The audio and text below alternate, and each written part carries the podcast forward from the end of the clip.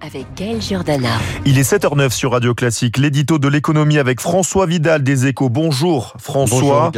Va-t-on créer une taxe carbone sur les produits de grande consommation pour faciliter la transition climatique? C'est en tout cas ce que propose le Conseil national de la productivité.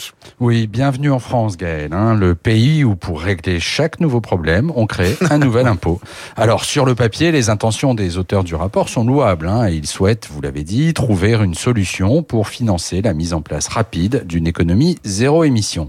Mais c'est dans le raisonnement qu'il pêche. Hein. Sceptique sur les chances de succès d'une taxe carbone aux frontières de l'Europe et convaincu qu'une politique de subvention publique massive à l'américaine est inapplicable sur le continent européen pour des raisons financières et réglementaires, il leur semble naturel de se tourner vers les consommateurs, avec pour objectif de leur faire supporter le bilan carbone des produits et services qu'ils achètent. Une forme de pédagogie par l'impôt en quelque sorte. Le rapport prend soin toutefois fois de déminer le risque social de la création d'un nouvel impôt.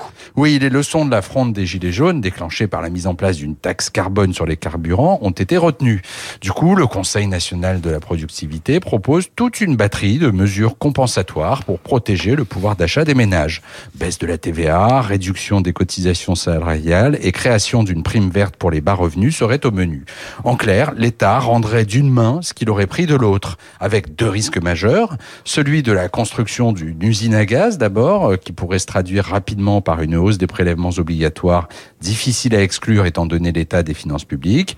Des effets de bord massifs ensuite, en fonction du niveau de taxation appliqué sur les différents produits. Le rapport propose par exemple une taxe carbone de 4,8% sur l'alimentaire, est-ce bien raisonnable en période de forte inflation? Ah oui, mais qu'est-ce que la raison, François? Ça, c'est une autre question.